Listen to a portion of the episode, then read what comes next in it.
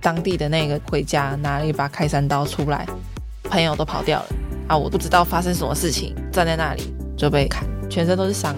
可能门突然被打开，有光照进来的时候，那时候都会害怕。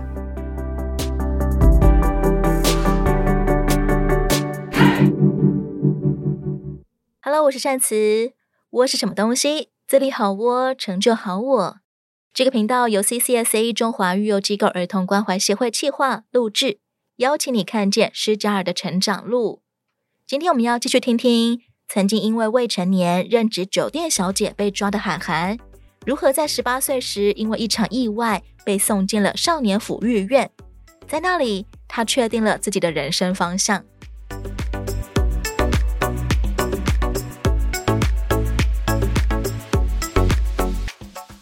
进去少府院的前一两个礼拜的时候，跟朋友去小琉球玩，然后就发生被当地的攻击。小琉球的当地人发生冲突，对，那天在酒吧喝酒，我跟我的朋友们在喝酒，突然看到一个男生单独一个人就进来，想说他没有位置，他要走掉我啊，我的个性就是很爱聊天嘛， 喜自欢己照顾别人，对，，然后就问他要不要跟我们一起坐，一起聊这样。后来就聊天变朋友，这样各自回民宿之后，那个人有跟我留那个 IG 的互相追联踪络方这样式，对，嗯，他就打电话给我问说要不要大家一起再出来续谈，然后我们就说好，集合到另外一个民宿，大家就在房间里面聊天喝酒。后来我的朋友们就出去买酒，就只剩下我跟那个男生，那个男生就是一直想要勾我的肩膀，一直想要靠近我这样。动手动脚，，对，然后后来刚好我朋友就回来了，看到他们就起争执，起争执之后，我朋友就先动手打那个男生。朋友觉得你被欺负，对，然后后来当地的那个就回家拿了一把开山刀出 来，结果朋友都跑掉了啊，我都不知道发生什么事情，所以我就站在那里，然后我就被那个当地的砍， 全身都是伤，你被砍很多刀吗？手都断掉 了，我的 Oh my 中指被砍断。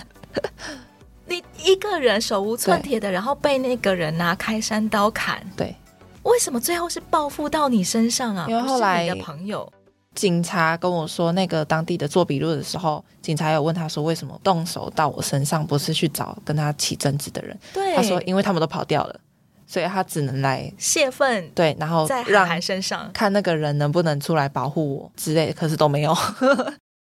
对啊好糟糕的一刻耶！对天哪，你那个时候整个是倒在血里面了。对，，倒在马路上面。这件事情有为你后来留下什么阴影吗？嗯、发生完前一两年的时候，其实在睡觉的时候，可能门突然被打开，有光照进来的时候，那时候都会害怕。好像忽然有什么东西要冲过来了。对对对，你治疗了多久才康复回来？就是先把比较浅的伤口缝一缝，然后过了两三天再回到我们家附近的医院去做手术。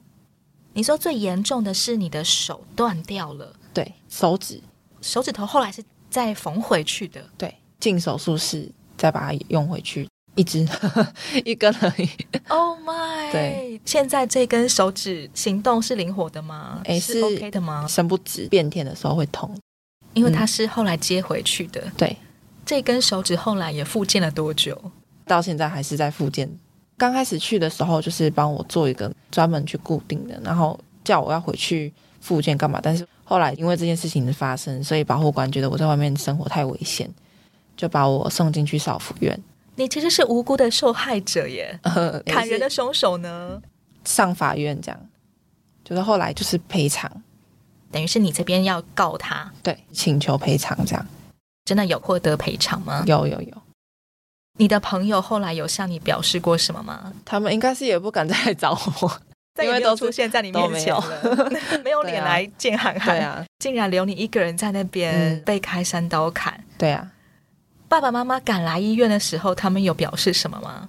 当下是妈妈赶过来，她很担心，因为那时候从小琉球坐救护船是回到高雄还是屏东的医院，他们马上从台中赶下来，嗯，就是嗯。凌晨，赶快从台中赶下来。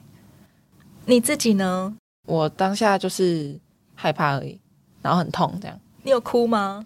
没有哭不出来，就是很害怕，就是一个嗯无助，然后也无奈，但是会一直，叫这样，对很痛。很生气，治疗的过程当中呢，一定也是很痛的。很痛，打麻醉的时候真的太痛了。也是一样用尖叫、用喊的，对对对抒发那个痛的感觉。嗯嗯，住了三四天才回家休养。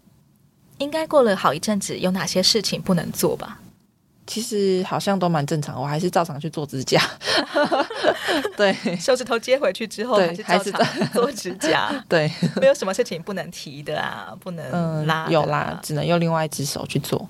并不影响你原本的生活。对，在家里乖乖的待了一两个礼拜，又继续出去喝酒玩这样。保护官觉得你在外面玩的生活实在是太危险了，对又没有虽然吸不取是你到的错，对，又没有吸取到教训，就是回来休息个一两个礼拜，又跑出去继续以前那样，每天都不回家这样。所以即就把使是手指头接回来了， 其实还在痛的过程当中，对你还是继续又过着去对对唱歌、去喝酒的生活。嗯，所以保护官只好安排你住进了少府院。对，少府院是一个怎么样的地方？跟安置机构差很多的地方，因为安置机构其实算是自由的，可以看看电视啊，或者是可以聊天、吃零食这样。那但是少府院就是固定的作息，现在什么时间就是做什么事情，少府院不可能像安置机构一样，让你们有机会去压制对保育员，绝对然后不可能抢钥匙跑对出去的。，对。怎么样的森严呢、里面的主管也跟安置机构的不太一样，他们就是穿着制服，讲话比较严肃，因为安置机构的可能还会跟你聊天，或者是比较像朋友的方式，但是少府院不是，就是你现在该做什么事情，你就是做什么事情就对 了，这种模式对你来说应该更讨厌，很痛，苦。嗯连原本爸妈管你的方式你都不喜欢了，对更何况是到了戒备森严的少府院。对，所以刚开始进去的时候很不习惯，你有跟管理人员起过冲突吗？不敢， 但是有跟太凶 了。对，跟同彩起过争执，但是也不敢太放肆，因为我也是刚进去的新生，不敢跟老鸟起什么冲突。涵涵那个时候会被什么事情激怒到啊？诶，因为因为你一直都是在朋友之间很会照顾朋友啊，嗯好像没有跟朋友起过冲突。就是个性比较开朗，刚进去的时候用这个个性的话，他们会觉得太油，哦对，就是太高调。但是我的嗯嗯个性就是这样，刚开始进去的时候就想说我的个性就这样很难改，好像大家好一样。对。但是他们就是会觉得太把这里当玩乐的地方，要低调一点，不能太高调。女生当时会有多少个人？嗯，我们班那个时候二三十个吧，别班也差不多是这个人数。连着好几个班，其实里面有上达百人。女生就是上大白人，，结果你只是因为个性开朗，一进了少府院之后就被女生盯上对，他们怎么 样来呛你或者教训你？其实，在里面也不能这样这么正大光明，私底下就是弄来弄去的，就是可能他们跟教导员的关系比较好，比较所熟，因为对他们住很久了以。对我可能就是不懂什么地方，他们就会去跟教导员讲，抱怨你。对，那你怎么反击呢？不敢反击啊，因为没有人会帮我。 教导员跟我讲的也通常就是讲说，不要太高调，不要那么油，冷静一点，把心静下来，好好做自己该做的事情，嗯不就要是不要进只来想着嗯拓交展朋友、朋友对圈，，对对对，专注在自己的事上就好了。对过了半年一年才个性才变得好一点，哦，原本的个性要花半年、一年才有办法调整过来，对才能适应这个地方够适应少府院里面的生态。对。那当时候争执是为了什么？可能就是我做了什么事情，然后被告状之类，会很生气，但是也不敢搬上台面去讲。我知道质问了，他们又会跑去跟教导员讲，所以我就只能心里生气而已。这样子很憋耶，对啊，又没有自由，然后对又一直要吞一些不好的情绪。对，变得不太敢讲话。是到后来，因为教导员有看到我的个性的改变，他会变得比较常私底下找我去跟他聊天，这样讲说要自己想以后啊什么的，所以我才决定在里面读书，在里面出去考大学。你是几岁的时候住进少府院呢？十八岁，总共住了多久？一年半，刚刚好一年半。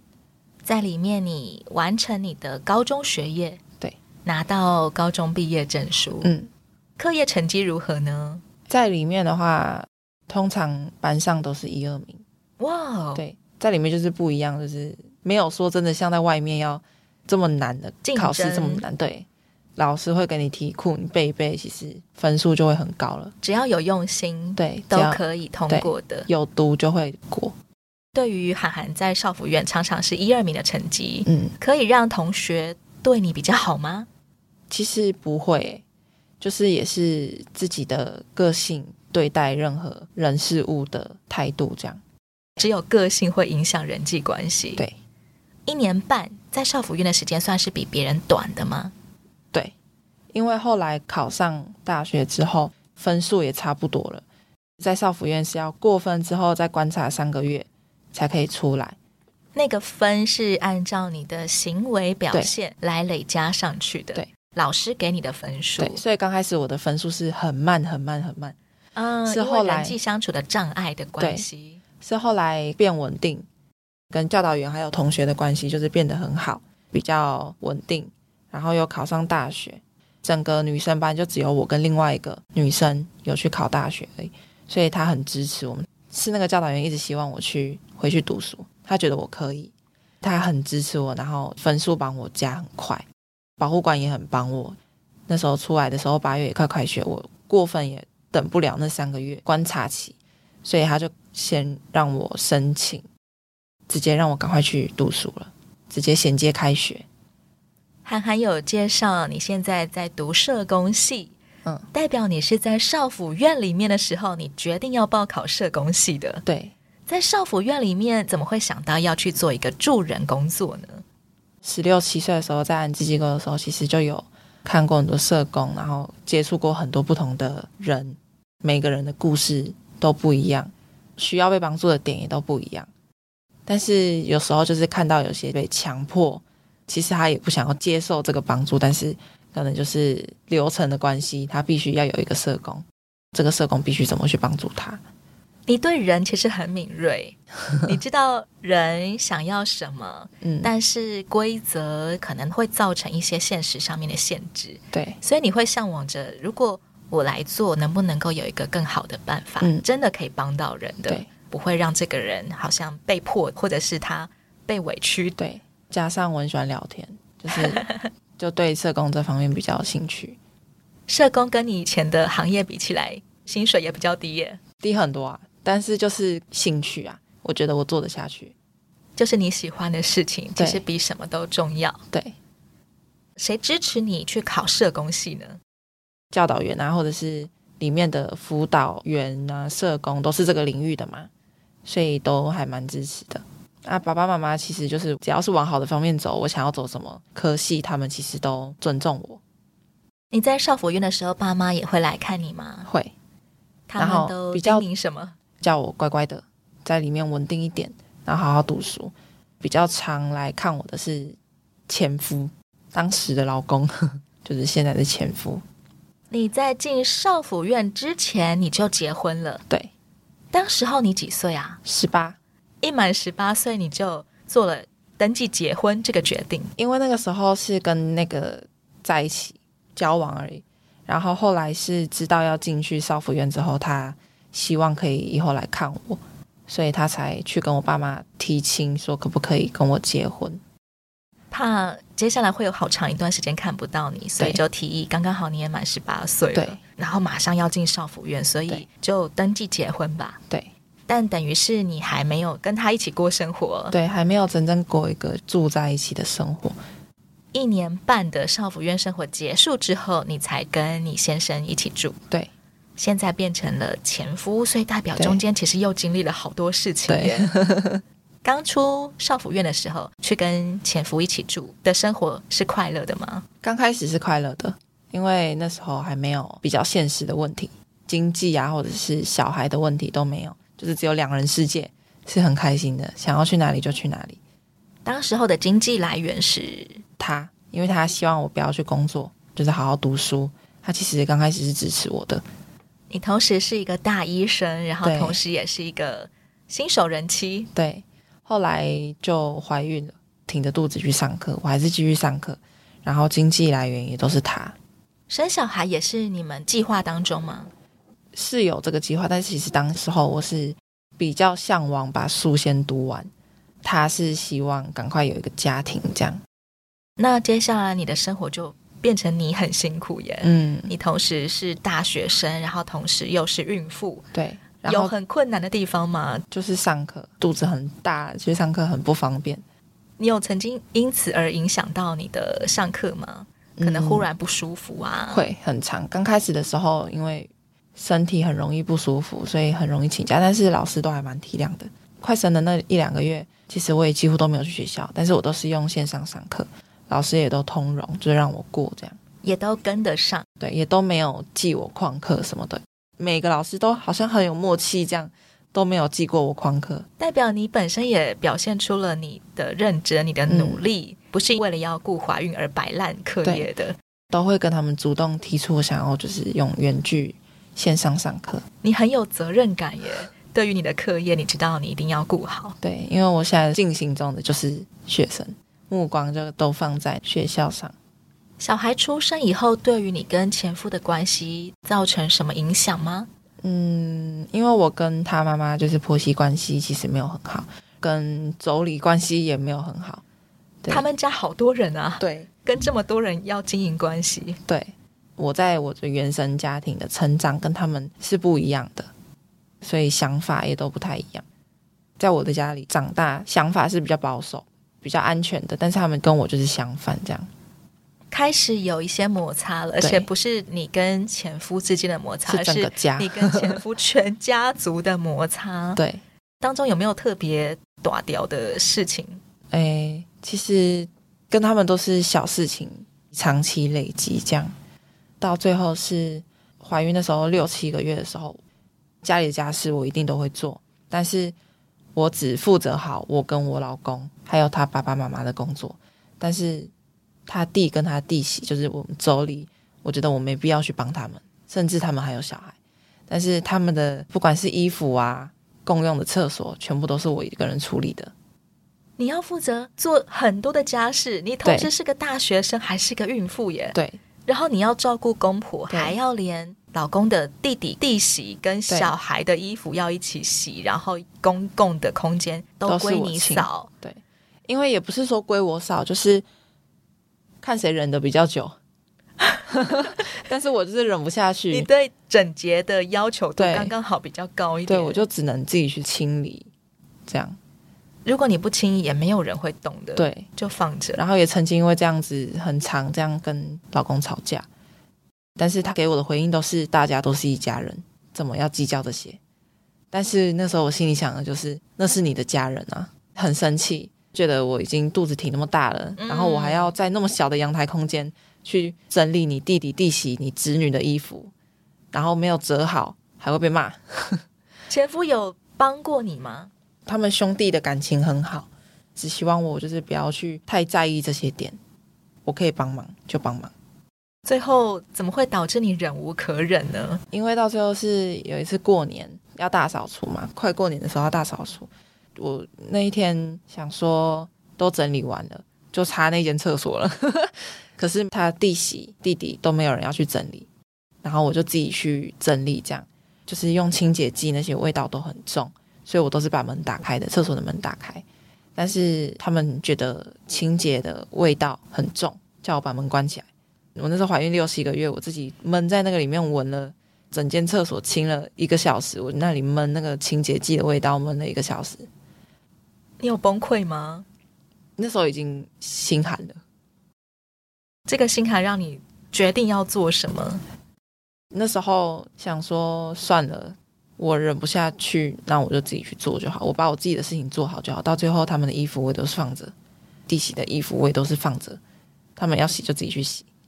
我就是整理好我跟我老公还有公婆的衣服这样子，家事在家事上再大的委屈，你都吞下去了。嗯，然最我后是什么东西你无法吞下去？呃，快生的时候，他妈妈想要帮我坐月子，但是我爸妈觉得，因为以前我精神状况不是很好，他们怕我产前忧郁或者是产后忧郁之类的，所以他们希望我去坐月子中心。然后我也跟前夫提过这件事情，但是他给我的回应很直接，就是讲说他没有钱让我做这些。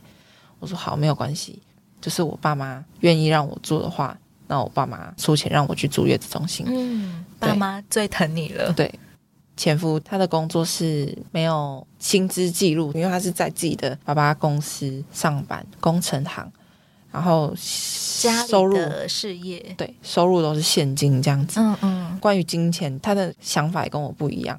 我觉得钱是要存的，但是他会一直拿来花，身上不会有存款，就让我很担心以后小孩出生怎了。么养小孩对呢？如果你没有存钱的观念的话，对忽然有什么事情就没有钱了。对，后来跟婆媳问题、妯娌问题、经济问题是我们离婚的主要原因。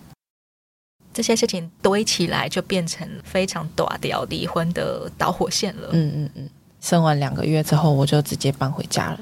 然后你提出离婚吗？对，你第一次跟先生提的时候，他的反应，呃，那一天其实是直接来我家，双方家长这样谈。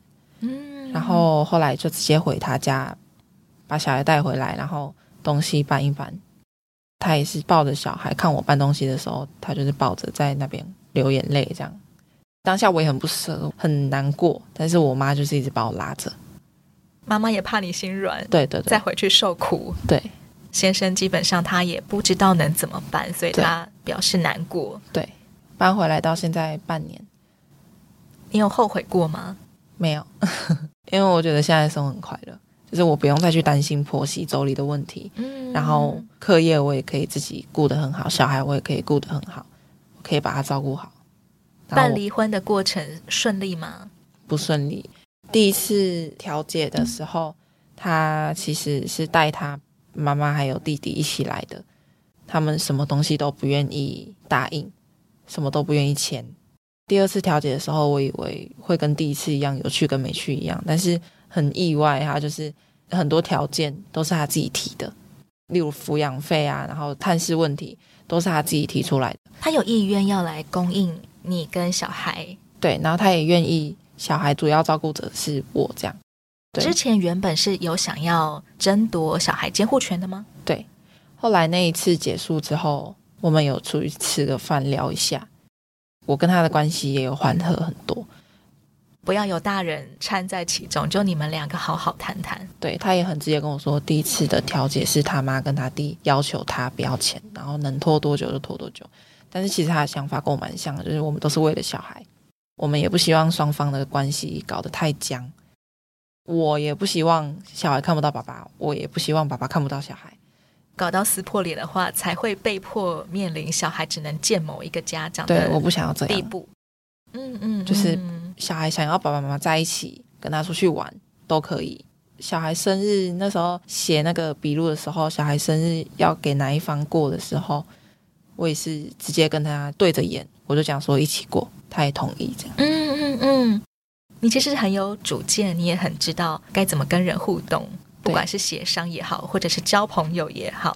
因为我是想到小孩，我不希望他生日或者是有什么重大节日的时候，只能选择一方去过，嗯嗯嗯，因为离婚就是我跟爸爸的事情。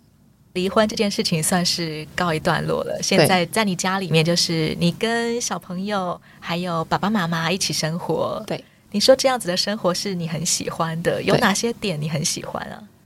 其实私心都会想要自己的小孩跟自己的爸爸妈妈，就是外公外婆感情好一点，私心会这样、啊。嗯，对而且你爸妈人很好，对这么疼爱你，一定也可以疼爱小孩。再加上上课还跟前夫住在一起的时候，他比较会限制我不能出门，但是这后是为来什么啊？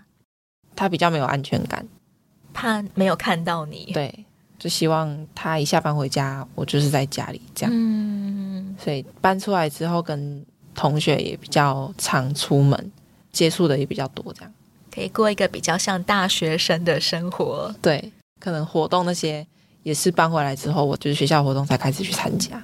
必须要打工吗？哎赚钱贴补家用吗？爸爸妈妈给我的说法是，他们希望我好好上课，经济方面叫我都不要担心，他们会资助我。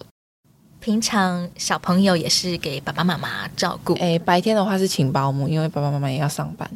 然后对你我要的去上上课，对，我的上课时间就是请保姆。跟一般的大学生相比，你的人生阅历比大多数的大学生丰富很多。嗯，你会感觉自己跟一般大学生有所不同吗？其实相处的话，一定都是有落差。他们觉得新鲜的事情，我已经玩过了， 就是聊不太起来这样。虽然年纪相同，但是对想法见识差很多。对啊，我喜欢做的事情，他们可能也不懂。同学之间的交流就是在学校比较会有话聊，中午出去吃个饭，偶尔大家一起出来玩一下，白天出来玩一下。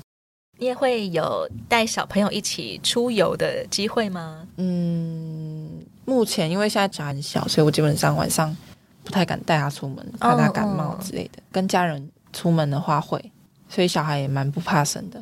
谁想抱他，他也都不会哭， 看到谁就笑这样。说不定有遗传 妈妈，大家好比较开朗对，很愿意跟对人相处。